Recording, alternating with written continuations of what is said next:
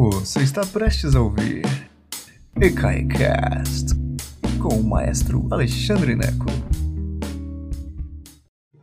Boa tarde, senhoras e senhores, que prazer imenso tê-los todos aqui. Hoje é sexta-feira, dia de O Maestro Explica Grandes Obras. E a grande obra de hoje é talvez uma das maiores, o Messias de Handel, um oratório escrito em 1741, que se tornou talvez o oratório mais famoso ah, desde o período barroco. E nós vamos falar um pouco sobre isso, tá bom? Eu achei engraçado que eu comecei hoje do jeito que eu sempre começo. Boa tarde, senhoras e senhores, que prazer imenso tê-los todos aqui. E ontem teve um comentário que eu quase morri de rir, porque uma senhora desavisada, não sei nem de que estado ela era, mas ela, ela, ela colocou lá no Facebook, ela falou assim, mas que absurdo essa criatura circense berrando, não pode ter conteúdo? Vou-me embora. E aí eu pensei assim, que coisa interessante, né? A criatura circense berrando sou eu, gente. Quando eu fazia boa tarde, né? Aí eu achei engraçado isso, porque vejam vocês, estamos nós aqui num canal gratuito, mais de 300 vídeos onde eu, eu divido com vocês tudo que eu aprendi em mais de 30, 37 anos de carreira musical. É... E assim, aí vem uma pessoa e diz assim que é uma criatura circense. Aí eu penso assim, cada um de nós, meninos e meninas, olha que sabedoria, olha que sabedoria. Cada um de nós deve realmente achar a sua turma, não é não? Vocês que estão aqui, que voltam toda semana, todo dia para vir me assistir, vocês são minha turma, eu gosto de vocês. De alguma razão, por alguma razão, nós nos, nos identificamos, eu com vocês, vocês comigo. Eu leio os comentários que vocês escrevem e eu fico tocado, eu acho muito legal. Então, assim, em mais de 300 vídeos já gerados é, nesse canal, eu vejo que eu não só estou agradando a uma certa plateia, mas eu me completo com esta certa plateia. É um diálogo que nós temos aqui, mesmo que é, às vezes a gente eu não comente imediatamente o que está acontecendo aqui, eu leio os comentários e para mim é muito importante vocês é, estarem, vocês me darem seu, seu, seu, sua opinião, porque é aí que eu vou me guiando. Então é isso, ok? Introdução passada. Mas eu achei muito engraçado, que a coitada caiu aqui de paraquedas e falou assim: Meu Deus, ele deve ter pensado assim: Isso aí que é o maestro? É, meu Deus, esse mundo está perdido. é, sou eu mesmo. Muito orgulho, muita alegria de estar aqui. E aí me lembrei, última coisa antes de começar a palestra, me lembrei que as minhas tias, eu tinha algumas tias que ficavam uma onça comigo, porque desde menino, na hora de tirar a foto, eu fazia assim. E era um palhaço, eu sempre fui um palhaço. Sou eu, este sou eu, minha alma é assim. Eu trabalhei muito isso em terapia para descobrir: será que sou eu mesmo? Ou é um personagem que eu crio para esconder quem eu sou? Seja quem for, aqui, eis-me aqui, nu de frente a ti, ok? É isso, paciência. E aí também, para não perder o costume, tá aqui, ó. Esse canal é gratuito porque vocês, lindas e maravilhosas, e lindos e maravilhosos, vão lá no ecai.com.br e colaboram, ajudam, ok? Estou muito feliz com, com a maneira como gente de todas as partes do Brasil tem participado e assim, gente, gente doando 5 reais, 10 reais, isso é fundamental, fundamental, senão realmente eu não tenho como continuar, não tenho como continuar. Com muito orgulho nós temos mantido o canal e a estrutura toda do ECAI com os aluguéis em dia e tudo isso, é uma despesa enorme, ok? Então, muito obrigado por tudo, obrigado por estarem aqui finalmente. Ok, então vamos começar esse negócio, porque senão vai falar assim, é propaganda, é. Então vamos lá. George Friedrich Handel é o autor do Messias, Messiah em inglês. É, tem dois vídeos que seria interessante que vocês assistissem relacionados com esse vídeo de hoje. Um é a, a, em, em, grandes nomes. Eu tenho escrevi, eu falei sobre Handel, Uh, então vai lá, procura Handel. E, e, no curso de História da Música que nós temos nesse canal, assiste o Barroco. São dois vídeos que vão ajudar você muito a compreender a época e a maneira por que o, o, o Messias foi escrito, ok? Então, primeiro isso. É, segundo, O Messias é um oratório, ok? O que, que é um oratório? Um oratório é como se fosse uma ópera, só que sem cena, ok? As coisas não são encenadas, não tem figurino, não tem um figurino especial, as pessoas geralmente ou estão de paletó gravata simples, ou então uma bata preta, ou o que for, mas resumindo, você não se veste, o sujeito não se veste de Jesus, o sujeito não se veste, a moça não se veste de Maria, não tem isso. Não tem um cenário lá atrás, ó, oh, tá ali o Calvário, não, não existe isso. Então, o oratório é para ser apresentado geralmente na igreja, sobre eh, te temas de igreja, é, e um, mas ele parece uma ópera sem cena. Se você só ouviu uma ópera e só ouviu um, um oratório, muitas vezes você não consegue diferenciar um do outro, porque a estrutura é muito parecida. No caso do Handel, do Messias, é muito parecida mesmo. Ele fez uma abertura, ele tem áreas, tem recitativo, dá uma olhada na enciclopédia musical ECAI para saber o que é o recitativo. Então, recitativos, áreas, coros, abertura, como se fosse uma ópera, só que não é uma ópera. Ok? Handel era especialista em ópera italiana. Vocês vão ver isso no vídeo do Handel que eu fiz para vocês. Mas é, o Handel nasceu em 1685, mesmo ano do Bar, e ele morreu em 1759, nove anos depois do Bar, Johann Sebastian Bach. O que, que acontece? O Handel é, se especializou em ópera italiana e ele foi muito feliz e, e teve muito sucesso com ópera italiana até 1720, 1730 mais ou menos. Mesmo quando ele mudou, ele era alemão, ele mudou para Londres. Mesmo quando ele mudou para Londres, ele teve muito sucesso com ópera italiana lá, ok? Para entender isso, você tem que ir lá na, na palestra do Handel, ok? É, mas a partir de 1730 a ópera italiana começou a perder a popularidade em Londres. Era moda, todo mundo queria fazer ópera italiana. E aí aos poucos a plateia começou a declinar. E o Handel, foi, Handel era muito esperto, um empresário musical de primeira, e ele aos poucos foi mudando o norte dele. Em vez de ópera italiana, ele começou a fazer alguns oratórios em inglês. Ele viu que tinha grana por aí ok? Além do mais, o Handel era, ele servia ao rei da Inglaterra, é, é o James, oh meu Deus, James II, agora não tenho certeza, James II, é, o James II, ele serviu, ele o serviu como mestre de capela real também, lá em Westminster, onde ele acabou sendo enterrado depois. Então ele se especializou em música de igreja também. Qual igreja, meninos e meninas? Anglicana. Lembra que o Henrique VIII rompeu com a Igreja Católica e criou a própria igreja dele. Então, é, ele criou a igreja anglicana, ok? Episcopal, como eles chamam lá. Anglican ou Episcopalian. Nos Estados Unidos ela chama Episcopalian. Anglican, como é inglesa, então virou anglicana, fica só na, na Inglaterra. Mas é a mesma igreja, a episcopal e a anglicana é a mesma, ok? que mais? É, então ele come... o Handel começou a escrever oratórios e ele escreveu alguns oratórios em inglês. Esther, Débora, Atália, Saul, Israel no Egito, foram todos oratórios que foram escritos mais ou menos nessa fórmula do Messias que fizeram relativo sucesso, ok? É, então isso é uma coisa. Segunda coisa, falando sobre o libreto, que a gente chama de libreto no oratório também. O que é o libreto? Numa ópera, o libreto é o texto, ok? Num filme a gente chama de roteiro, numa ópera a gente chama de libreto. E como o oratório tem basicamente a mesma estrutura de uma ópera, a gente continua chamando o texto do oratório de libreto.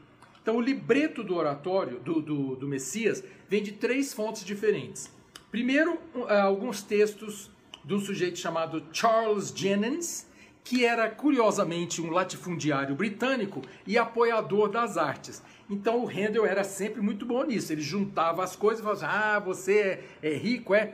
Vamos, vamos, vou, vamos trabalhar junto aqui. Na verdade, foi o Jennings que se ofereceu para fazer o roteiro, o libreto, desculpa. Mas o, o Handel acabou aceitando e fazendo.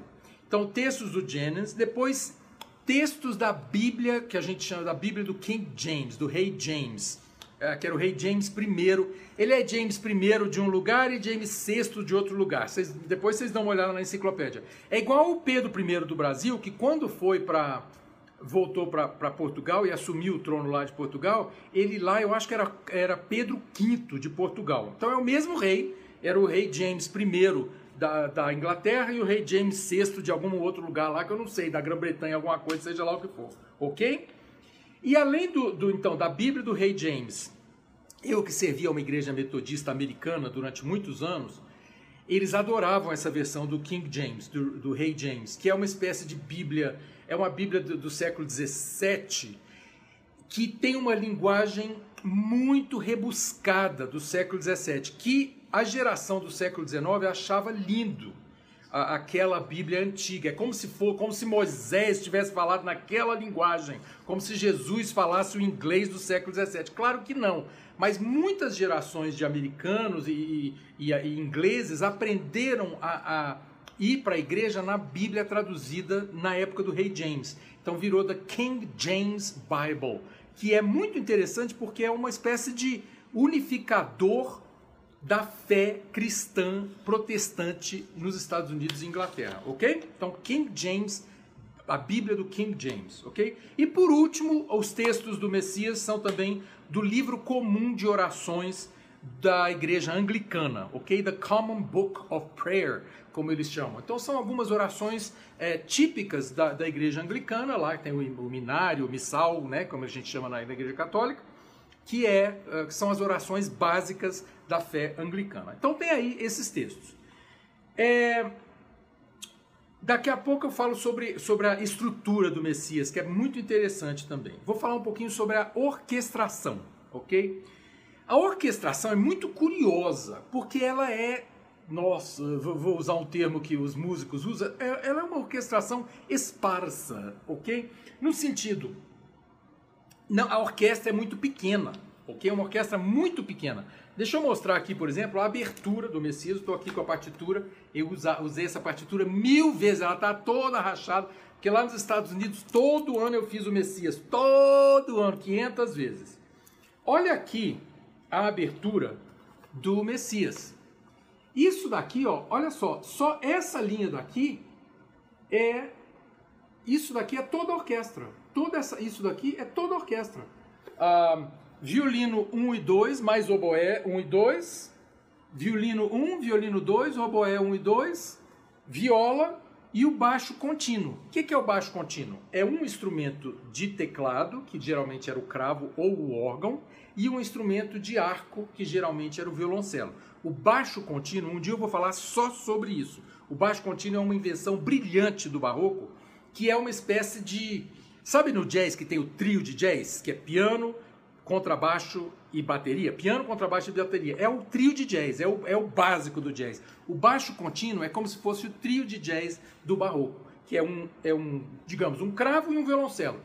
Ele, ele faz o acompanhamento geral. É muito ligeiro, é muito rápido, é muito brilhante a maneira como eles pensam. É cifrado, ele não é escrito com todas as notinhas. Então eles improvisam muito, é muito interessante. Mas a orquestra é só isso aqui, ó. Além disso, em dois ou três números, como Aleluia, por exemplo, Aleluia, aí você adiciona trompete e tímpano. E acabou, não tem mais nada. É muito pequenininha. E por que, que essa orquestra é tão pequena? Porque o Handel foi estrear. Uma das, uma das teorias é essa. Eu gosto mais dessa teoria. Você vai achar outras. Música é sempre assim. Quanto mais, mais para trás vai, vai aparecendo, tem várias teorias. A teoria que eu mais gosto é que Handel resolveu aceitar um convite para estrear o Messias em Dublin, na, Esco na Irlanda. Oh, meu Deus, quase, ó. Em Dublin, Dublin. Eu não, nunca sei como é que fala. Eu sei que os irlandeses falam alguma coisa mais Dublin, uma coisa assim. Na Irlanda. E ele não sabia exatamente qual ia ser a orquestra que ele ia encontrar lá. E acabou que realmente chegou lá, tinha 16 músicos e então ele escreveu uma música, ele escreveu o Messias em 27 dias. Gente, dá vontade de esganar, esganar. 27 dias ele escreveu o Messias. E isso era típico. É, assim, em um mês ele escreveu uma ópera. Pá, próximo desafio. Puf, próximo desafio. Era assim, funcionava desse jeito. Não é à toa que ele teve um derrame aos 53, eu acho. Uma coisa assim, né, de tanto trabalho. Mas a orquestra, então, voltando à orquestra, o que, que acontece? Ele não sabia exatamente a orquestra que ele ia encontrar em Dublin.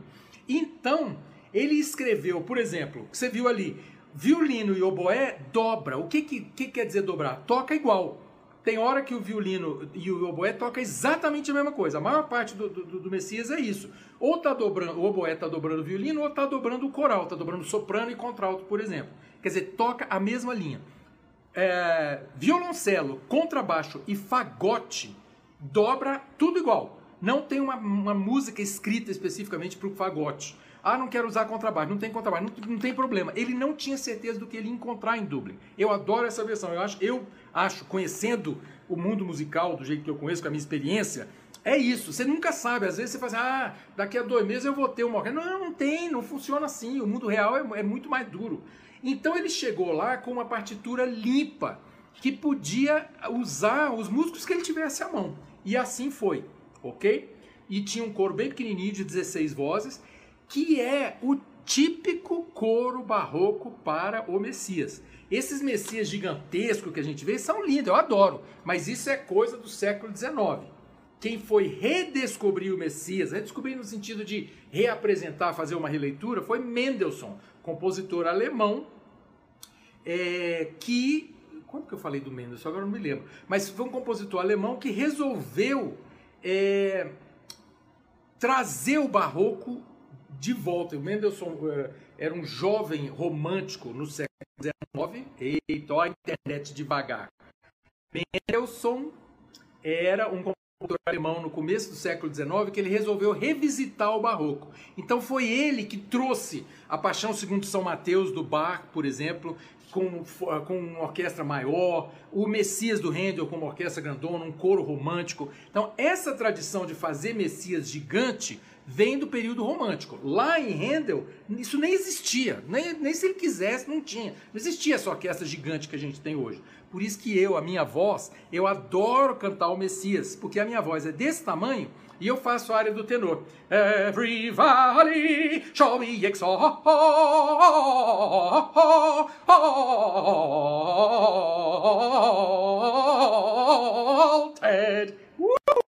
Mas a orquestra é pequenininha. Então eu consigo passar por cima da orquestra. Sem problema. Tem lá 15 músicos. Eu canto numa boa. Eu posso fazer meus cocorocós sem problema. Isso que eu fiz chama-se melisma. Quando você faz o negócio. Isso é melisma, ok? Típico do período barroco, ok? que mais? Sim, mas a orquestração tão pequena e o Messias fez sucesso mais na frente que, por exemplo, alguns compositores, Mozart reorquestrou o Messias. Ele colocou flauta, colocou clarineta, colocou trompa, que o Handel simplesmente não colocou lá.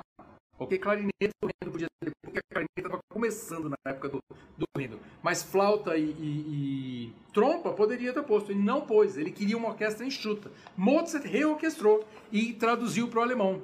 Der Messias. Ok? Bem interessante. O que mais? Ok, falar sobre a estrutura agora do Messias. São três atos, ok? Três atos, ou três partes. Parte 1, parte 2 e parte 3. Ele começa com uma abertura que a gente chama de abertura francesa. O que é uma abertura francesa? Ela tem três partes. Ela começa com uma, um ritmo é, picadinho, pá, pá, pá, pá, pá, pá, pá, que é o caso pam, param, papam, pararam, papam. A abertura do Messias. E a, abertura francesa é isso. E ela tem uma, uma fuga no meio, pam, pam, pararam, pam, pam, pam, pam, pam, pam, etc. E volta a papam, papam, ok? A abertura francesa era moda na época. Bach escreveu a abertura francesa, Handel escreveu, Vivaldi escreveu, todo mundo escrevia a abertura francesa. Vale a pena dar uma procuradinha nisso, ok? Aí você tem o primeiro ato, que seria a primeira parte do Messias, que são as profecias de Isaías. Ah, Jesus, Jesus não, o Salvador virá. O Salvador, não sabia que ele seria Jesus, né? Mas o Salvador virá, Emmanuel virá. E toda a primeira parte fala disso, teu famoso coro For unto us a child is born. Para nós uma criança nasceu. E por aí vai, são coros maravilhosos, ok? Então a primeira parte fala sobre isso. A segunda parte é a paixão, a paixão de Cristo, ok? Então ele começa bem mais pesado. Então no, primeiro, no começo ele falou sobre o Natal. A segunda parte ele fala sobre a paixão, que é que termina com o aleluia, porque o aleluia é o quê? É a ressurreição, evidentemente, ok? Então, se você é católico, você sabe que durante a quaresma, né, que é a paixão, você não canta aleluias nem nada disso, você não tem os glórias e nada disso. Então, quando chega na, na, na Páscoa, na ressurreição, você canta o aleluia, e é o que, é o que acontece aqui. E a terceira parte é, é muito interessante, porque se Jesus se já houve a ressurreição, o que, que vem depois? Você pensa assim, tem uma terceira parte inteira sobre o que? Jesus já, já houve a ressurreição? É, então, vou ler aqui. É a promessa de, de redenção, é, o dia do julgamento e a ressurreição geral. Olha que interessante. A vitória do bem sobre a morte e o pecado, onde você tem Oh death, oh death, where, where is thy victory? Oh morte, onde, onde está a sua, a sua vitória, ok? É... E é isso. Então, assim, a, terceira parte, então, é essa, essa meditação, uma reflexão sobre a vida, ok? Sobre a salvação. E termina com um amém maravilhoso, que é uma fuga também, com um, uma, um sujeito, o sujeito da fuga, dá uma olhadinha em fuga aí na, na enciclopédia, é, mas o sujeito da fuga é um sujeito muito complexo. Amém.